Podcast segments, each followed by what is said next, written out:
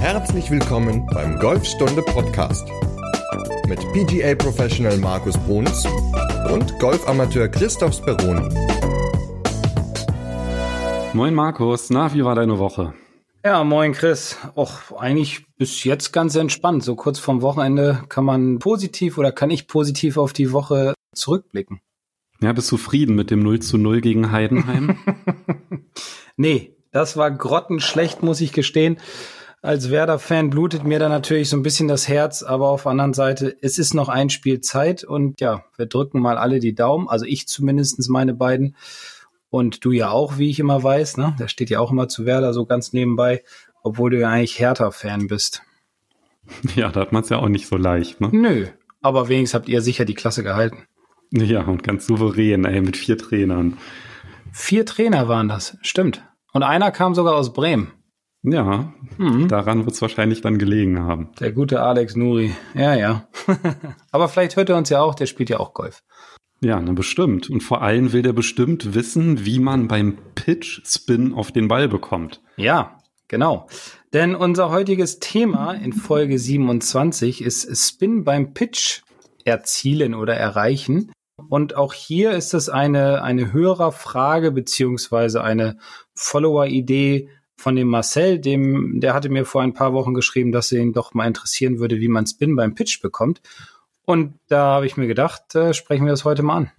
Ja, sehr schönes Thema, ne? Weil da sind ja ein paar Komponenten oder sage ich mal ein paar Faktoren, die da wirklich eine Rolle spielen, um Spin raufzubekommen. Und das ist ja auch gar nicht so einfach. Hatten wir ja schon bei der Ankündigung der Folge auch schon ein bisschen drüber gesprochen. Mhm, genau. Also Spin auf auf den Ball zu kriegen, ist relativ schwierig. Es müssen eine ganze Menge Faktoren zusammenkommen, um einfach wirklich einen guten Spin beim Pitch zu erreichen. Diesen Spin, den wir im, aus dem Fernsehen kennen, der ist natürlich extrem cool anzuschauen, ist vielleicht nicht unbedingt immer hilfreich, weil wenn der Ball wirklich zu schnell zurückkommt oder zu weit zurückspinnt, dann ist er natürlich auch teilweise so vorm Grün wieder und die Jungs müssen wieder raufchippen. Das habe ich bei uns in Deutschland noch nicht so erlebt, so ein extrem Backspin, weil einfach die Gegebenheiten, also zumindest auf den Plätzen, auf denen ich bis jetzt gespielt habe, noch nicht so gegeben sind, wie sie halt in auf der Tour halt vorhanden sind. Ne?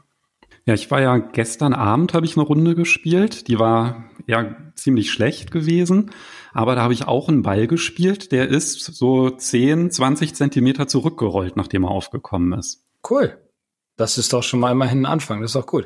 Ja, war allerdings auch nicht auf dem Grün, sondern so. es war halt ein Annäherungsschlag, das Grün ein bisschen verfehlt und das Grün war so ein bisschen höher. Das heißt, er ist auf einer Schräge aufgekommen, Boden war sehr weich und dann ist er einfach durch die Schräge zurückgerollt. Naja, gut, aber immerhin, ne? aber du hattest mir auch gestern Abend noch geschrieben nach deiner Runde, dass sie ja nicht ganz so gut war, aber du immerhin Birdie gespielt hast. Und das ist ja auch schon toller Erfolg. Also ein bisschen Backspin und ein Birdie in einer Runde ist doch super. Ja, das hat zum Glück die Laune ein bisschen aufgehellt. ja, siehst du, so Kleinigkeiten können dann doch zu, zu Freude führen. Das ist schön. Genau. Ja, und dafür spielen wir alle Golf. Wegen diesem einen Schlag oder diesem einen Birdie, was wir dann, wovon wir dann lange erzählen können. Genau. Aber wir wollen uns ja auf den Backspin jetzt ähm, konzentrieren und ich versuche jetzt auch nicht mehr so viel abzulenken mit irgendwelchen Anekdoten zu Werder Bremen oder zu meinen Runden, die ich gespielt habe, sondern was sind denn, also du hast ja gerade schon das so ein bisschen angesprochen, aber was sind denn, was ist denn aus deiner Sicht so das das Allerwichtigste, um wirklich, dass der Ball, dass der aufkommt, dass der zurückrollt, beziehungsweise wofür sind das eigentlich gut? Warum wünschen wir uns das denn alle, dass der Ball beim Aufkommen so ein Stück zurück, eigentlich zum Angeben, oder? Also das ist wirklich eine gute Frage. Ich glaube ja, es ist zum Angeben, sagen zu können, okay, geil, ich kann Backspin, ich habe es geschafft, den Ball äh, mit einem gewissen Rückwärtsdrall zurückzuholen. Die Frage ist ja immer nur, ist es tatsächlich sinnvoll, beziehungsweise können wir, also kann der normale Golfer, sage ich jetzt mal, so ein bisschen, ja, bisschen frech, kann der diesen Backspin auch kontrollieren, dass der dann auch tatsächlich so nah am Loch liegen bleibt oder eventuell sogar reinrollt, so wie bei den Jungs auf der Tour. Und das ist natürlich das Schwierigste von allem. Es ist schön, wenn man so sieht, dass ein Ball Backspin bekommt, aber ich glaube, die Frage von Marcel war jetzt nicht unbedingt, darauf ausgerichtet, fünf Meter Backspin zu kriegen, sondern eher so, wie kann ich den Ball schnell zum Halten bekommen auf den Grüns, was ja auch wiederum mit Rückwärtsdraht, also mit Backspin zu tun hat.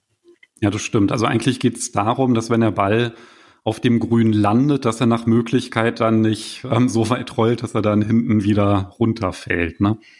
Genau, genau. Und einen gewissen Backspin hat sowieso jeder Ball. Es kommt natürlich immer nur darauf an, wie viel Backspin hat der, um halt relativ schnell liegen zu bleiben. Also es geht in erster Linie geht es darum, den Ball schnell zum Halten zu bekommen. Wenn er dann mal ein paar Zentimeter oder ein paar Meter zurückrollt, ja, super, dann hat alles gut geklappt. Aber ich glaube, davon müssen wir uns alle so in gewisser Weise ein bisschen verabschieden. Aber es geht halt in dieser Folge darum, wirklich den Spin auf den Ball zu bekommen, damit der halt nicht mehr so weit nach vorne kickt und relativ nah am Loch liegen bleibt halt dann. Ne?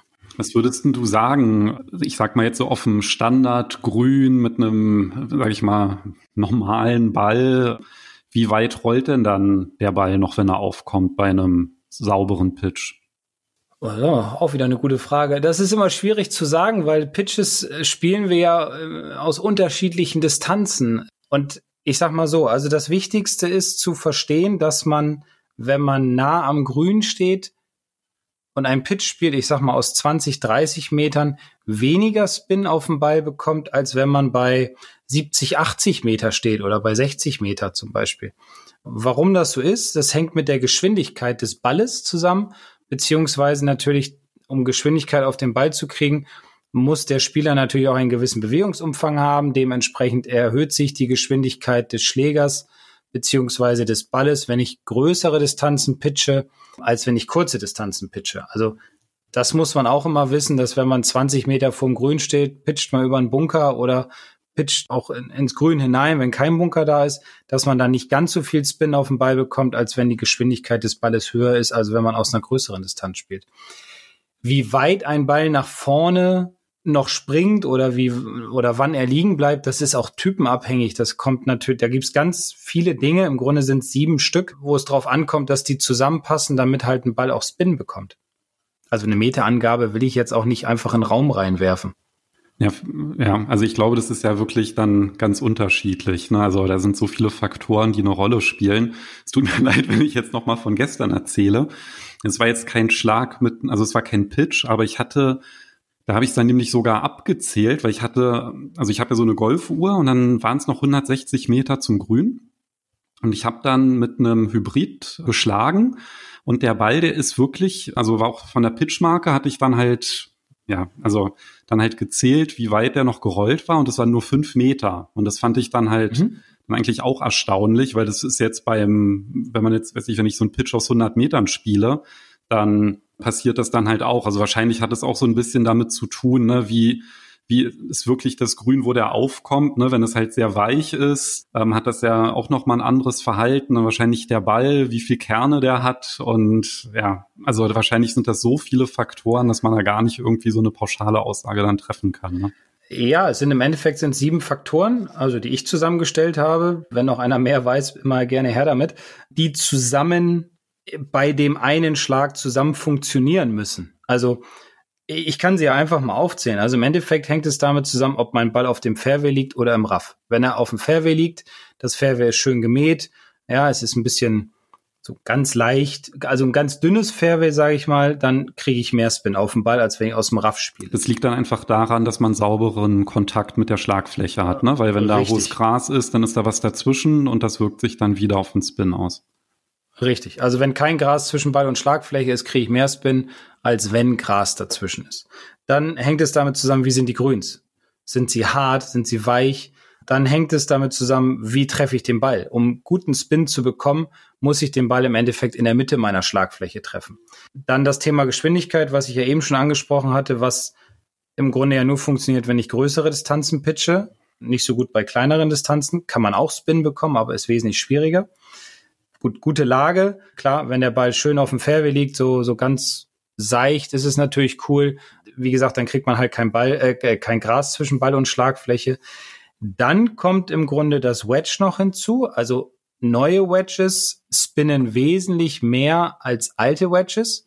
Wir hatten gerade vor oh, drei Wochen hatten wir von, von Callaway einen Demotag bei uns, Und da habe ich mal so spaßeshalber, weil wir gerade ein bisschen Pause hatten, habe ich so ein paar neue Wedges geschlagen und war extremst überrascht, wie unterschiedlich die, der, der Spin-Verhalten von neuen Wedges zu meinen alten Wedges ist. Jetzt muss man wissen, meine Wedges sind, jetzt haben wir 2020, ein Jahr alt. Also habe ich letztes Jahr im April bekommen. Also allein schon nach einem Jahr sind die Grooves so runter, dass der Ball nicht mehr so krass spinnen kann wie bei neuen Wedges. Wenn man aber noch ein älteres Wedge hat, dann sollte man auf jeden Fall immer aufpassen oder darauf achten, dass die Grooves, also diese Rillen, immer sauber sind. Weil wenn da Dreck drauf ist, dann ist, sind ja keine Rillen da im Endeffekt, dann ist es eine glatte Fläche und daraus resultiert halt auch weniger Spin, weil durch die Dimples auf dem Ball und durch die Rillen auf der Schlagfläche, also diese Grooves, wenn ich den Ball sauber treffe, ohne Gras zwischen Ball und Schlagfläche, dann habe ich eine wunderbare Reibung und durch diese Reibung erhöht sich auch der Rückwärtsdrall im Endeffekt. Ja, dann ist es natürlich auch wichtig, wie kommt mein Schläger an den Ball? Also das heißt Ball-Bodenkontakt und was für ein Golfball spiele ich. Worauf kommt es da beim Ball drauf an? Also was fördert? Ja, weiche Bälle fördern natürlich den Spin Richtung Grün. Mhm. Ja, also das ist natürlich der Vorteil von den, jetzt sind wir wieder beim Premium-Ball, worüber wir ja schon mal gesprochen hatten beim Ballfitting und auch in der letzten Folge. Also ich zum Beispiel spiele so, so einen Chrome Soft X, der hat eine etwas härtere Schale, dafür einen weicheren Kern. Das heißt, der Ball fliegt weiter und rollt weiter, was beim Drive natürlich von Vorteil ist, aber durch diese zwei weichen Kerne innen drin ist es im Endeffekt so, dass der Ball halt bei kurzen Schlägen mehr Spin annimmt, als wenn der jetzt innen drin nur einen Kern hätte und ein bisschen härter wäre, der Kern. Also Ball ist ein ganz, ganz großes Thema, ein ganz wichtiges Thema. Schläger ist ein wichtiges Thema und Lage und Geschwindigkeit halt. Ne? Also das sind so diese Faktoren, die wichtig sind, um halt guten Spin zu bekommen. Okay, also das heißt, vor einem Pitch lohnt sich auf jeden Fall immer, ja, mit einem Tee einmal die Grooves sauber zu machen oder wenn man es dabei hat, gibt ja auch so kleine Drahtbürsten, mit denen man da immer genau. so rüberschaben kann. Also man sollte eigentlich, was ich empfehle, ist immer nach jedem Schlag, egal was für ein Schläger, nach jedem Schlag einfach die Rillen zu säubern. Weil auch wenn ich jetzt mal ein Eisen 9 ins Grün schlage oder ein Eisen 8 ins Grün und ich habe dreckige Rillen, dann kann der Ball auch keinen Spin annehmen. Ja, also es geht nur tatsächlich mit sauberen Rillen, dass ein Ball wunderbaren Spin annimmt. Und ich habe zum Beispiel mal ein nasses Handtuch dabei und habe dann auch so eine kleine Stahlbürste und nach jedem Schlag mache ich die Rillen immer sauber. Und das erspart natürlich auch am Ende der Runde den, den Weg hier zum, zur Waschstation. Da kann man direkt lieber an die Bar gehen und erstmal ein kaltes Bierchen trinken. Du musst ja ganz schön müffeln, wenn du immer ein nasses Handtuch dabei hast. Nö, das hängt ja aus. na dann geht's. Nach der halt. Runde ist meistens trocken. Ja, na dann geht's, ja. Okay. Ja, bloß nicht ins Bag reinstecken und dann in den Spind packen. ja, genau. Es gibt dann eine böse Überraschung dann bei der nächsten Runde. Ja, genau. Genau. Okay, also eigentlich alles ziemlich weich, ne? Weicher Ball, weiche Grüns, gute Lage, mittiger Treffer. Also eigentlich muss wirklich alles ähm, perfekt stimmen, damit man das hinbekommt. Ja, das Divid darf auch nicht zu tief sein. Da können wir gleich nochmal bei, bei der, beim Technikbereich drüber sprechen. Also es müssen, wie gesagt, ganz viele Faktoren zusammenpassen und ja, die müssen einfach passen, damit ein Ball Spin bekommt. Jetzt nicht unbedingt diesen Rückwärtsdrall, wie ihr den aus dem Fernsehen kennt, sondern halt dieses relativ schnelle Liegenbleiben auf dem Grün. Und wenn's, was auch noch ganz von Vorteil ist, was wir aber natürlich nicht so beeinflussen können, wie die anderen Dinge, ist, wenn man ein bisschen Gegenwind hat. Dann, äh, dann dreht sich der Ball auch noch ein bisschen mehr durch den Wind nach oben und kriegt dadurch automatisch ein bisschen mehr Rückwärtsdrall. Ja, stimmt, das ist ja auch noch ein Faktor. Ja, schade. Also so ganz toll angeben, höre ich schon raus, wie auf der Tour, die das machen, das werden wir wohl nicht hinbekommen. Aber wenn der halt aufkommt und dann halt direkt liegen bleibt, dann reicht das. Ja, dann passt das ja auch. Und außerdem ist es ja so, dass ähm, die meisten Amateure, die sind ja sowieso zu kurz, ne, wenn sie das Grün anspielen. Und dann ist es ja auch ganz gut, wenn er noch ein paar Meter rollt. Das sind ja die wenigsten, die irgendwie ja, hinter die Fahne spielen und ja, wo man dann vom Backspin dann noch richtig profitieren würde, dass wenn er dann noch ein Stück zurückrollt. Also ich bin jetzt 18 Jahre Golflehrer und ich habe es noch nicht erlebt, dass das passiert. Dass der, dass der, dass der normale Golfer, sage ich mal, der Clubgolfer, wie man ja immer so in Anführungsstrichen sagt, ähm, den Ball hinter die Fahne haut und ihn zurückspinnt, dass er dann tot am Loch liegt. Ach so, ja, ja, klar. Nee, das auf keinen Fall. Ich dachte schon, du hättest es auch nie gesehen, dass ein Amateurgolfer hinter die Fahne spielt mit Absicht. Doch, doch, ja. doch, doch. Das habe ich schon oft genug gesehen sind ja dann auch deine Schüler, denen hast du den Tipp gegeben, dass das manchmal ganz sinnvoll ist. Ja, klar. Ja, ist ja auch immer sinnvoll. Also ein ganz simpler Tipp ist immer, auch beim Pitchen, spielt den Ball hinter die Fahne. Ja, logisch, es muss ein guter Schlag sein. Er darf jetzt nicht getoppt hinter das Grün dann zischen und man sagt, juhu, ich habe ihn hinter die Fahne geschlagen. Sondern er soll schon vernünftig sein, aber äh, können wir kurz abschweifen. Ein Ball, der zu kurz ist, der kann nicht ins Loch gehen. Und ein Ball, der eine Chance hat, der kann dann auch mal aus einer Distanz von 60, 70 oder weiter entfernt auch mal ins Loch fallen. Vielleicht hat man dann mal das Glück. Aber meistens sind hinterm Grün die wenigsten Hindernisse, während ums Grün oder vorm Grün natürlich die meisten Hindernisse lagern. Und meine Erfahrung zeigt einfach, wenn man die Idee hat, den Ball mehr hinter die Fahne zu spielen, liegt er häufig auch viel dichter dran, als wenn man versucht, ihn über die Bunkerkante hinrollen zu lassen oder so. Also das nur mal ganz kurz zur, zur Platztaktik, aber jetzt sind wir ein bisschen abgeschweift. Ja, und ich weiß auch gar nicht, ob ich mir das einbilde, aber ich habe auch den Eindruck, dass die Ondulierungen vom Grün auch immer ein bisschen angenehmer sind, wenn man weiter hinten auf dem Grün ist. Kann manchmal sein, manchmal muss man natürlich aufpassen und es so ein bisschen anpassen, seinen Schlag weil manchmal ist es auch so, dass die Grüns von hinten nach vorne fallen und dann Bergab-Putt haben, ist natürlich nicht so ideal. Ja, da kann man auch noch eine Folge machen, ne? wie man schön Bergab-Putts macht. Mhm. Gibt noch ganz viel, über was wir sprechen können. Genau. Ja, auf jeden Fall, wenn es darum geht, wie man halt im Grunde wirklich einen, einen, guten Pitch spielt, das, darüber haben wir ja auch in Folge 24 gesprochen, ne? die, die Grundtechnik beim Pitchen. Mhm. Und jetzt wollen wir aber noch ein bisschen mehr ins Detail gehen. Also ja, also wenn du dir ähm, die Folge noch nicht angehört hast mit der Grundtechnik zum Pitchen, dann mach das auf jeden Fall, weil dann kannst du die Tipps, die jetzt kommen, wahrscheinlich auch viel besser einordnen. Genau. Also erst Folge 24 hören, weil jetzt verändern wir so ganz leicht, ja, so, so Stand und so, aber nicht, nicht, nicht alles. Bisschen was muss verändert werden, aber deswegen ist es gut, Folge 24 zu hören, bevor du Folge 27, also die jetzige hörst. Genau, dann lass doch mal mit den Veränderungen starten. Und da ist es ja eigentlich mhm. immer ganz schön, du hast gerade schon den Stand angesprochen, die Sachen, die man in der Ansprechposition einfach anders machen muss, weil da, das ist ja immer am einfachsten. Da muss man nicht koordinieren genau. oder irgendwas, sondern da stellt man sich an den Ball und macht nur eine kleine Anpassung. Was wäre denn beim Stand anders? Genau, also es ist im Grunde ganz simpel, es ist ein bisschen schmaler. Also normaler Pitchstand oder normaler Eisenstand ist ja eher so schulterbreit und jetzt, wenn man so ein bisschen mehr Spin haben will, sollte man so ein ganz kleines bisschen schmaler stehen. Das hilft einfach, um ein bisschen stabiler zu sein im Endeffekt. Und Stabilität ist halt wichtig, um wieder eine gute, äh, einen guten Weg des Schlägers zum Ball zu bekommen. Der wichtigere Punkt ist allerdings, dass der Ball im Stand mehr links liegt, also leicht links von der Mitte. Ich sage mal so eine Ballbreite links. Beim normalen Pitch hatten wir ja gesagt mittig bis leicht links. Jetzt muss er auf jeden Fall links von der Mitte liegen. Wie gesagt, ungefähr eine Ballbreite links. Das hilft, um einfach den Schläger besser über den, über den Boden wegwischen zu lassen. Da komme ich aber gleich nochmal eben zu. Wichtig ist dabei auch, dass das Gewicht ruhig ein ganz kleines bisschen auch wieder mit auf dem linken Fuß ist. Das ist eine ganz gute Sache, um einfach den Eintreffwinkel so zu bekommen, dass der ein kleines bisschen steiler wird, sozusagen, dass auch hier der Schläger wieder ein bisschen mehr für den Spieler arbeiten kann.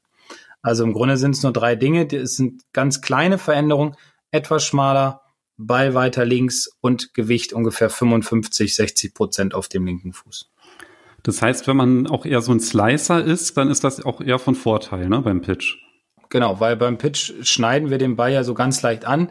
Wichtig ist halt nur, wenn ihr ausholt, dass ihr dann nicht die Hüfte komplett stehen lasst, sondern die dreht sich unbewusst mit, weil die Bewegung beim Pitch bei den kurzen ist halt eher ein bisschen mehr aus dem Oberkörperbereich, weil wenn man zu viel die Hüfte mit nach hinten dreht, dann wird die Schwungbahn eher ein bisschen zu flach.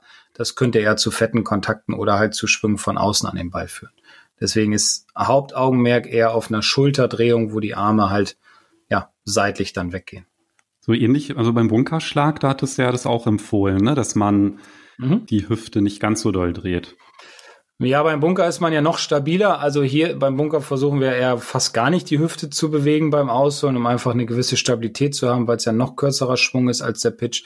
Ein wenig Hüftrotation auch bei diesem Pitch ist natürlich wichtig. Ansonsten würde man eher den Ball richtig schlecht treffen. Das Wort nehme ich jetzt nicht in den Mund. Und deshalb Hüftrotation auf jeden Fall, aber nicht bewusst. Okay. Und das Gewicht, hast du ja gesagt, weiter links, das dann auch beim Ausholen dort lassen ja. oder auch mit einer Gewichtsverlagerung ja. arbeiten? Nee, nee, ausholen, beim Ausholen bleibt es da. Es sind ja nur fünf Prozent, zehn Prozent, das merkt man ja kaum. Hm. Also ist ja wirklich nur minimal. Während es im Bunker ja 75 Prozent waren ungefähr, ist es hier nur ganz leicht links. Ist auch nur eine ganz minimale Anpassung. Okay. Also jetzt nicht übertreiben, auf keinen Fall. Und wie gesagt, immer eine Rotation muss auch dabei sein. Also wirklich nur so ein Mini-Tick und ja. Okay. Ja, über die anderen Punkte wie Fairway und so weiter hatten wir schon gesprochen. Also wichtig ist halt im Endeffekt auch, dass man versteht, wie der Schläger an den Ball kommt. Also das heißt im Endeffekt, meistens nimmt man zum Pitchen ja im Endeffekt einen Sandwedge auf verschiedene Distanzen und dann sollte man auch hier, wie im Bunker auch, den Bounce für sich arbeiten lassen. Also das heißt, im Bunker ist es, oder beim, beim Schläger, beim Sandwedge, so ist es ja so, dass der Bounce, das ist die, der Winkel von der Sohle, ist der Bounce ja so gebaut, dass die hintere Kante etwas tiefer ist als die vordere Kante. Und das hilft einfach, den Schläger besser durch den Sand oder auch über das Gras, wenn das halt natürlich ein schönes Grün ist, weggleiten zu lassen. Also hier auch bitte nicht den Schläger steiler an den Ball stellen, so dass die vordere Kante tiefer ist als die hintere, weil daraus resultieren eher tiefe Divots und zu tiefe Divots führen halt auch dazu, dass der Eintreffwinkel zu steil wird und man dann im Endeffekt eher flachere Bälle schlägt und nicht diese weichen, weggewischten Bälle. Also das Divot sollte nach Möglichkeit eher ein, ja, ein schmales, dünnes Divot sein. Also vielleicht sind dann die Kontakte klingen dann ein bisschen härter, aber das ist gar nicht verkehrt, weil dadurch merkt man dann im Endeffekt, wenn das so ein bisschen härter klingt, dass man viel, viel Ball auf der Schlagfläche hatte und wenig Gras zwischen Ball und Schlagfläche. Und das ist ja das, was wir vorhin schon einmal besprochen hatten, was wichtig ist, um halt auch wieder Spin zu generieren. Okay, das heißt, beim Eintreffwinkel ist es dann halt auch wichtig, dass ich ja im Grunde die, ja, ich, ich sehe halt viele, die das dann halt auch ganz gerne machen, schon so eine Ansprechposition, die Hände sehr weit nach vorne ähm, zu bringen, dass die dann halt auch wirklich im Treffmoment dann vor dem Ball sind. Aber dann würde ich ja den Schläger entloften. Ne? Das heißt, Richtig. ich würde ja die Neigung von der Schlagfläche dadurch wegnehmen, wenn ich die Hände nach vorne mache und dann kann der nicht mehr so schön hoch starten und dann halt auch wieder liegen bleiben. Das würde ja äh, verwandle ich ja dann im, im Grunde vielleicht mein Pitching Wedge dann in Eisen 8 oder so, ne, wenn ich das so nach vorne mache. Genau. Das heißt, ich versuche möglichst gerade den Schläger zu halten. Genau, okay. normal hinstellen. Mhm. Also so wie er gebaut wurde. Genau. Und dann ist das Griffende sowieso überm Ball. Wenn man, wie du schon sagtest, das Griffende noch weiter nach vorne neigt, dann deloftet man den, den Schlägerkopf. Das heißt, man gibt aus, macht aus 56 Grad dann, keine Ahnung, 40 Grad oder was auch immer, müsste man nachmessen und dementsprechend würde das kein Spin mehr, also nicht mehr so viel Spin auf den Ball kriegen. Deswegen Schläger ganz normal hinstellen. Und dieses ganz normal hinstellen, da kann ich mich dran erinnern, dass mir das beim, am Anfang mit dem Sandwich ganz komisch vorkam. Also da habe ich halt auch immer dazu tendiert, den irgendwie so zu die loften, den Schläger, weil wenn man ihn halt wirklich so wie er gebaut ist hinstellt und damit meinst du ja im Grunde die, die untere Schlägerkante, dass die parallel zum Boden ist. Genau. Das ist beim, gerade beim Sandwich ist es optisch schon irgendwie eine andere Nummer, finde ich, als bei den anderen Schlägern. Ja, weil er ja auch von der Form ein bisschen anders aussieht. Er ist ja zur Spitze hin, die geht ja so höher weg und das ist manchmal so für, für die Optik halt schwierig wahrzunehmen, wann steht der Schläger gerade. Für viele ist der Schläger dann offen und dann nehmen sie die Hände nach vorne, drehen dann noch das Schlägerblatt zu, dann verkanten sie die Schlagfläche, also die loften dann halt und der Schläger zeigt nach links, wodurch natürlich auch häufig die Bälle dann nach links wegfliegen. Also wenn man den Schläger normal hinstellt, dann sollte die untere Kante oder, oder die untere Rille, so muss ich sagen, von den Grooves sollte dann auch parallel zum Boden sein. Und durch diesen starken Loft, meistens hat ein Sandwich ungefähr 56 Grad, sieht es offen aus, aber dann ist der Schläger definitiv gerade. Also man kann das auch mal ein bisschen testen ohne Ball, indem man an einer Mattenkante zum Beispiel mal den Schläger ansetzt, so dass das praktisch abschließt im Endeffekt und dann kann man sich davon mal ein Bild machen, wie es richtig aussehen sollte. Ich glaube, das hilft ganz gut, um einfach eine visuelle Vorstellung davon zu bekommen. Da gibt es ja auch so ein ganz schönes Hilfsmittel. Das habe ich allerdings bisher immer nur bei Pros gesehen. Da gibt es ja auch irgendwie so einen Magnetstift, den man auf die Schlagfläche macht, um zu gucken, wo die hinzeigt. Ne? Genau. Ja. Kann man auch machen. Man kann auch ja, mal ein Tee auf die Schlagfläche kleben. Genau, das wäre jetzt meine Frage gewesen. Ja. Oder mal einen Kumpel fragen, Mensch, kannst du mal eben Tee draufhalten? Ja, mit dem Kopf auf die Schlagfläche und dann die Spitze muss dann halt Richtung Ziel zeigen und wenn man aufdreht, zeigt es nach rechts oder die loftet und nach links. Äh, irgendwie kann man, kriegt man da halt dann dadurch ein ganz gutes Bild. Ja, vor allem sehr schräg nach oben, ne, zeigt die. Das ist dann halt genau. auch nochmal wichtig, weil das ist ja genau das, was dann halt passiert und es lohnt sich auf jeden Fall, das sich mal ein bisschen genauer anzugucken. Und definitiv. Weil das ist natürlich so ein Faktor, ne? auch gerade bei den Pitches, wenn man halt immer pitcht und dann äh, irgendwie verfehle ich immer auf einmal, ja, bei den, bei den Langschlägen, ähm, da gehen die nach rechts und dann Pitches ziehen die nach links, dann kann es halt wirklich daran liegen, dass dann einfach in der Ansprechposition der, der Schläger nicht richtig am Ball steht. Genau.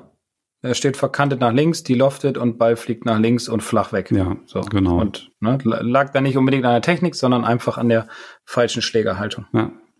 Und es ist ja genau das, was wir im Grunde genau das Gegenteil von dem, was wir hier jetzt gerade erreichen wollen in der Folge. Genau, genau.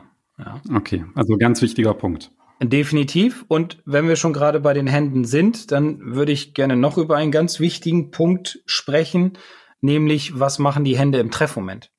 Weil das ist ja auch so ein, so ein altbekanntes Phänomen, was man immer wieder hört. Ah, ich bin schon wieder nicht unterm Ball gekommen. So, und da stellen sich bei mir immer alle Nackenhaare hoch und Alarmglocken gehen an, weil man kann mit einem Golfschläger, also man kann schon unterm Ball kommen, klar, aber im Endeffekt meinen die Leute, die das sagen, meinen was anderes, als sie, als sie dann umsetzen wollen. Also was die Leute sagen, also so meine Erfahrung ist, wenn man sagt, ich will mit dem Schläger unter den Ball kommen oder ich bin schon wieder nicht unter den Ball gekommen, dann glaubt man, man muss die Schlagfläche praktisch glatt auf den Boden legen, also den, den Rücken um einfach unterm Ball zu kommen, damit der Ball nach oben fliegt. So, und dann demonstriere ich das immer, indem ich die Handgelenke halt im Treffmoment sehr weit hinter dem Ball habe und mit dem Schläger langsam Richtung Ball schwinge und dann wird den meisten Leuten klar, ah, das funktioniert ja gar nicht, weil dann nämlich die hintere Kante von der Sohle, also von diesem Bounce-Winkel, sag ich mal, zu früh in den Boden kommt, dann prallt der Schläger ab und dann toppe ich den Ball.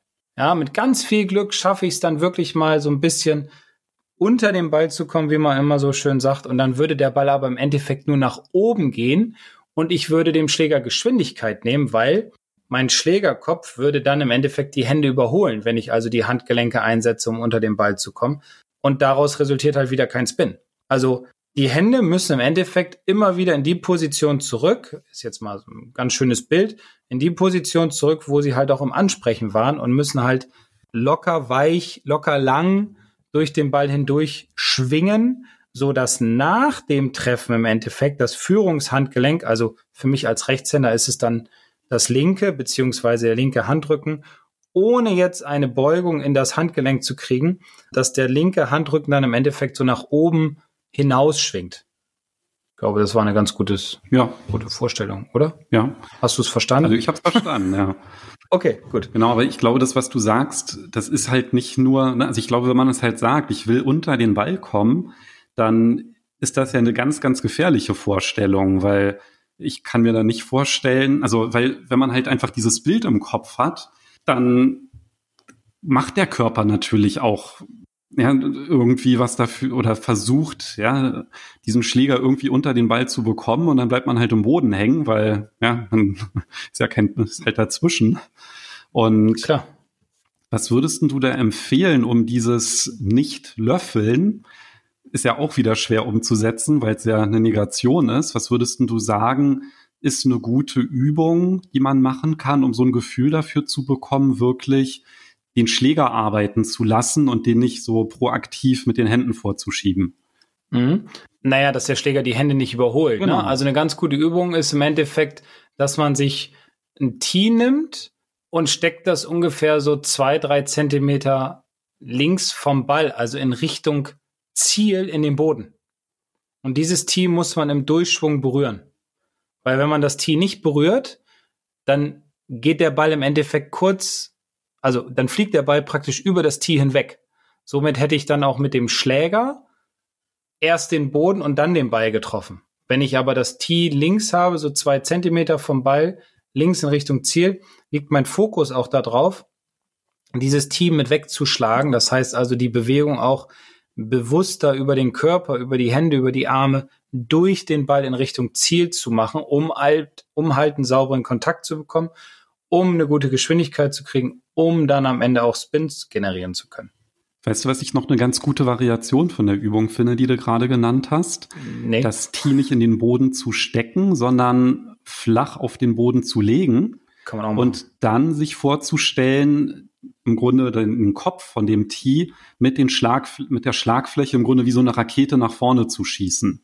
Ja, kann man auch machen, genau. Also weil das verstärkt halt nochmal diesen Effekt, ne, dass man, weil wenn man Ja. jetzt nämlich den, äh, wenn man löffeln würde, dann würde man ja das, ähm, den Schlägerkopf die Hände überholen lassen und dann ist ja im Grunde die Schlagfläche ja gar nicht mehr in der richtigen Stellung. richtig. Dann Genau. kommt man ja mit der Kante dann ran und das verstärkt finde ich, noch mal so ein bisschen, wenn das Tee wirklich so flach einfach auf dem Boden liegt, Spitze nach Mhm. vorne, dass man dann halt wirklich so in der Vorstellung versucht, ja, mit der Schlagfläche den, die Auflage vom Tee zu treffen.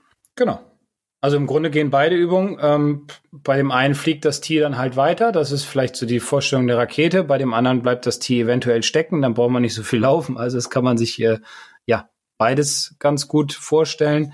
Wenn man auf dem Platz ist, darf man sich natürlich kein Tee hinlegen oder in den Boden stecken. Da empfehle ich immer zwei Gedanken. Einen kann man sich ja aussuchen. Also einer ist ganz simpel. Erst den kleinen Ball treffen, dann den großen Ball. Also das heißt erst den Golfball und dann die Erde.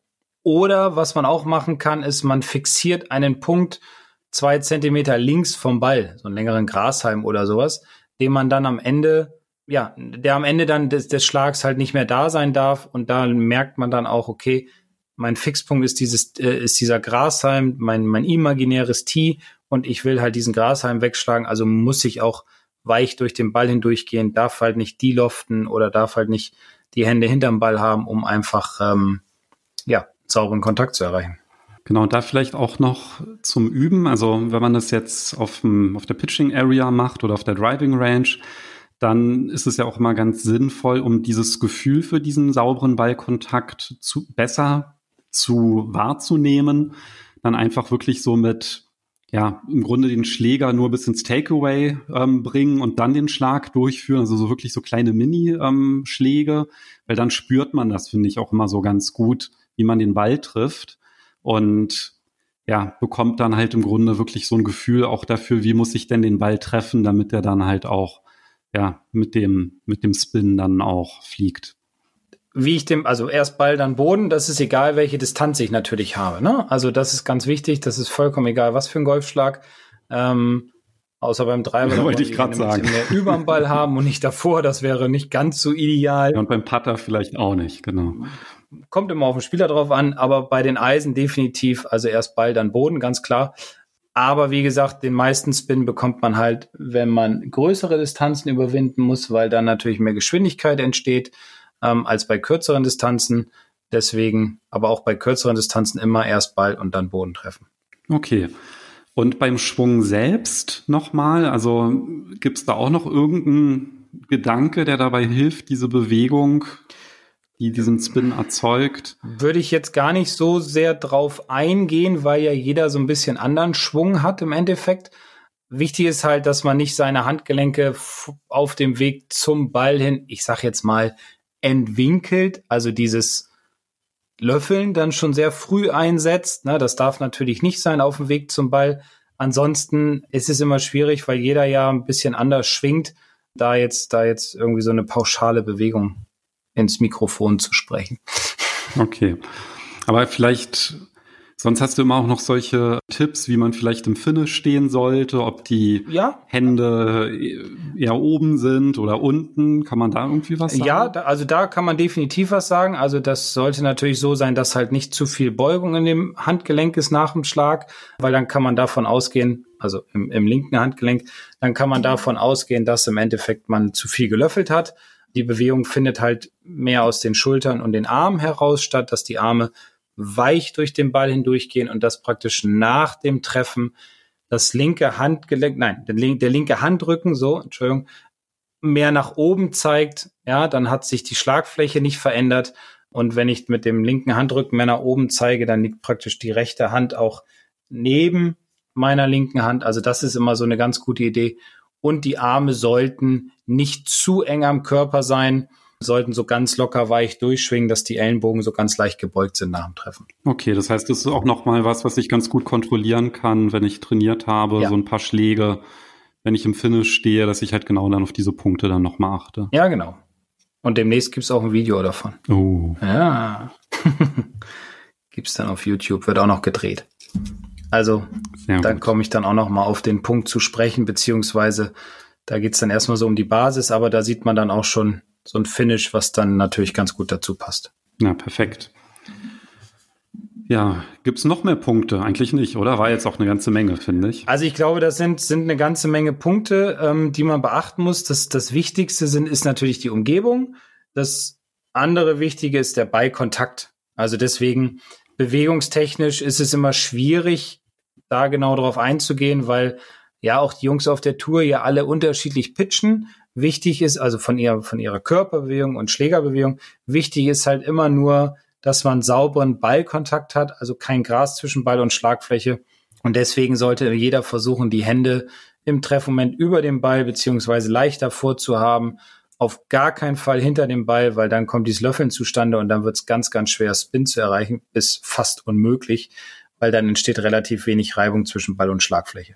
Okay, und im Zweifel schiebt man es einfach auf den Ball oder auf die Grüns, wenn es nicht Klar, geklappt hat. Ja. Und sind ja immer alle anderen schuld. Alle anderen Dinge genau. sind schuld, nur ich als Spieler natürlich nicht. Ne? Das beim ja, Golfen sowieso nicht. Das sind ne? ja so die also. schönen Sprüche, die man immer hört. Genau. Am Ende sind leider immer wir selbst schuld. Also das ist egal, wer den Schläger in der Hand hat. Deswegen pitchen, trainieren ist ein Schlag, der ein bisschen schwieriger ist, weil es halt keine volle Bewegung ist muss man sich darüber ein Gefühl erarbeiten, aber wenn man das drauf hat, dann hat man viel, viel mehr Freude und man lernt dann auch diesen Spin zu bekommen mit der Zeit. Das geht jetzt nicht von heute auf morgen, das ist klar, weil viele Faktoren halt immer da ja mit reinspielen müssen. Also ich merke es zum Beispiel auf Golfreisen hat man viel leichter einen Backspin auf den Grüns, wie zum Beispiel in Spanien oder Türkei oder so, als man ja noch mehr dahin geflogen ist, weil die Grüns und die Fairways einfach anders beschaffen sind. Das ist so meine Erfahrung. Hm. Da kamen die Bälle auch teilweise sogar zurück. Wow. Ja. Musste da noch mal hinfliegen, um die Videos dann zu machen, die du geplant hast. Nächstes Jahr. Dieses Jahr, Zum dieses Jahr fliege ich nicht mehr. Genau. Nee. Zum Angeben. Ja. dann mache ich ein Angebervideo. genau. so, jetzt zeige ich mal. Ja. Wie das geht. Genau. Und dann klappt's nicht. Dann toppe ich den Ball übers Grün oder so. ah, ja, ja.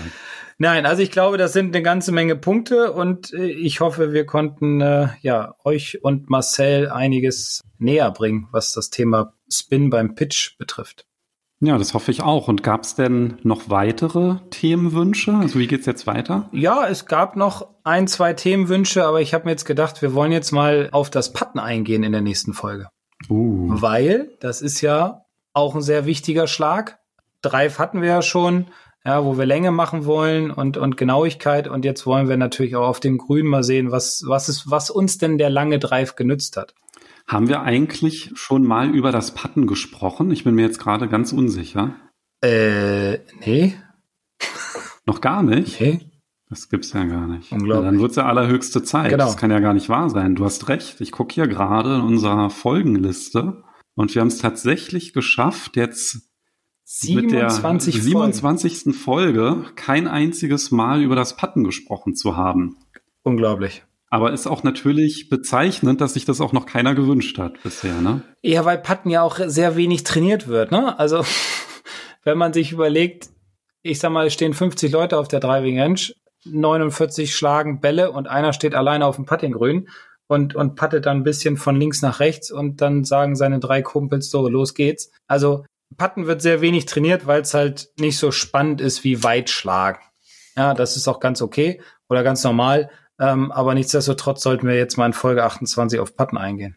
Ja, ist eine gute Idee. Und ein bisschen kann man es doch noch relativieren. Ich habe gerade gesehen, in Folge 13 haben wir zumindest über die häufigsten Taktikfehler im kurzen Spiel gesprochen und da war auch ein bisschen Patten dabei. Okay, aber das ist ja jetzt auch also, schon schon ein bisschen her und äh, vielleicht hat das der eine oder andere vergessen. Deswegen äh, gehen wir noch mal eine Folge nur aufs Putten ein.